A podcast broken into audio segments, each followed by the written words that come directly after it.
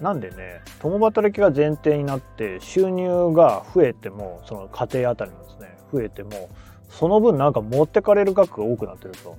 でそれが、えー、住宅費と教育費とかっていうのがでかいよねっていう風な実感があるよとそういう話をねしてきたわけです。つまりですね、えー、働けど働けど我が暮らし楽にならざりじっと手を見るっていうね石川啄木的な世界っていうのが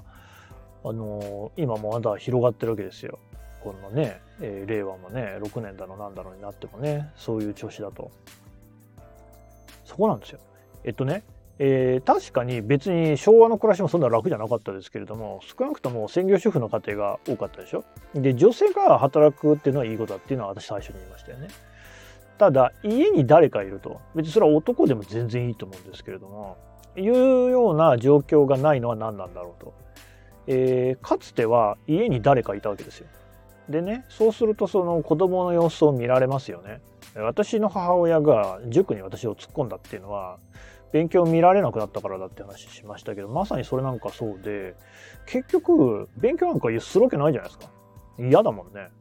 子供に勉強させるためにはやっぱり親の介助介関与っていうのは確実にとりあえずその小学生の段階とかでは必要ですよ。えー、でじゃあしなきゃいいじゃんっていうかもしれないけど、うん、しなくてもいいんですよ。別に中学とかね高校で頑張りゃいいんだけれども、まあ、どっかで頑張んなきゃいけないんですよね。でいずれにしてもじゃあ中学の時に親が関与するかあるいは高校の時に高校生ぐらいになると勝手に勉強するかすると思いますけれどもただまあ高校で勉強させる方が予備校とか金かかりますよね。あるいは浪人すると。丸1年その分ねまあ言ってみれば無駄になるわけじゃないですか。大学1年先に行って早く社会に出て会社員として働けばまあなんか何百万円がもらえるわけでしょ？これ全部棒に振るようなもんですもんね1年分ね。っていうことを考えるとですねまあやっぱり誰かしら家にいる。別にそれは教育だけじゃないですね。安全ですよね。てかそっちがでかいですよね。えー、行方不明になってしまう子供とかいます。犯罪に巻き込まれるとかねいじめに巻き込まれるいろんなことがあります。交通事故病気。病気が大きいかな。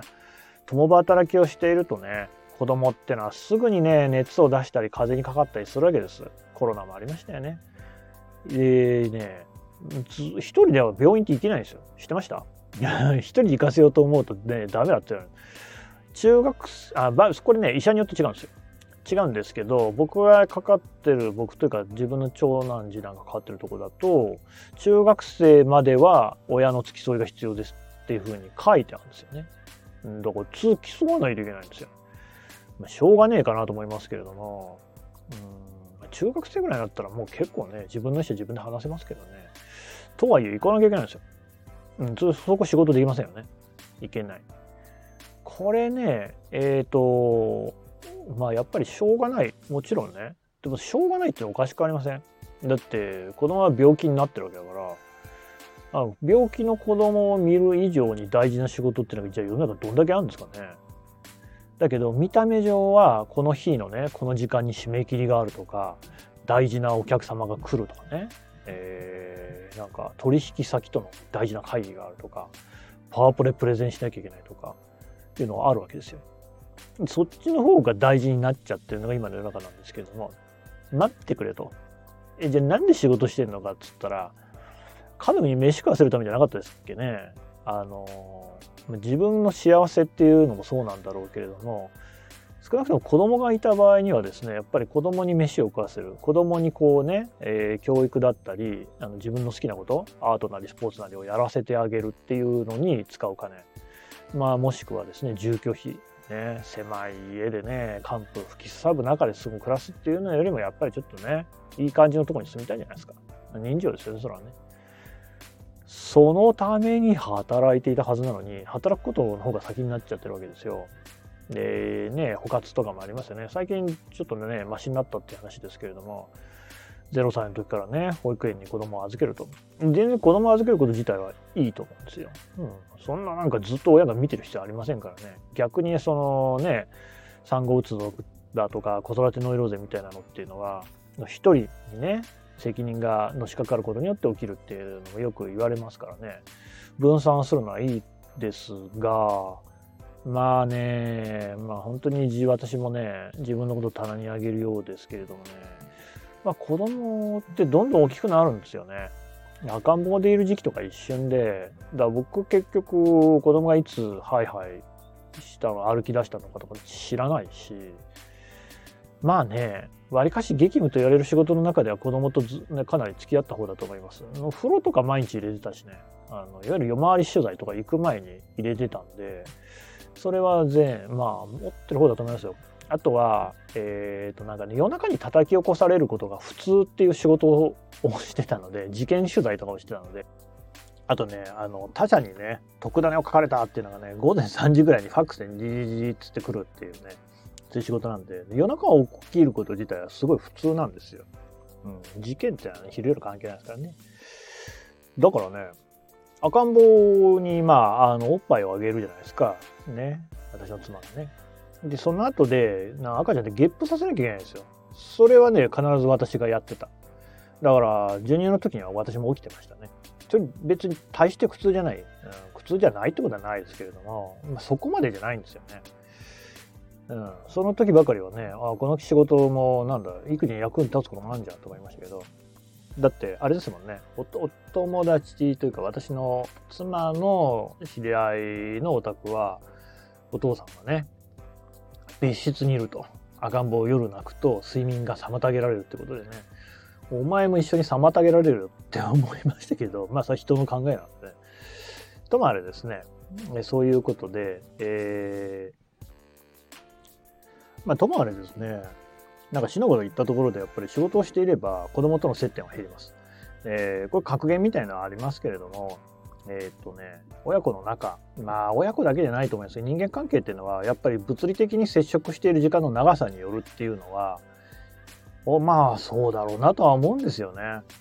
やっぱりね、妻にしても子供にしても顔を合わせる時間が長ければ長いほど信頼関係っていうのはそこで培われると思いますね。なんかその小難しい理屈は抜きにしてそりゃそうでしょうよ。ね幼なじみとかもそうですよね一緒に過ごしている時間が長いから親しくなるわけである種そこにはね性格の違いとかよりものを超えた信頼感っていうのがあると思うんですがともかくですね子供との接点っていうのをこう取らん奪わないと労働賃金労働ってできないんですよね。会社に行くってことは。だから保育園とかに預けるわけで、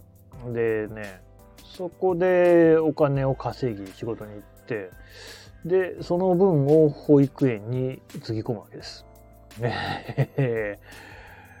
まあ保育園結構高い。まあそれ、それもなんか製造自治体とかにもよりますけど、うん、年齢とかにもね。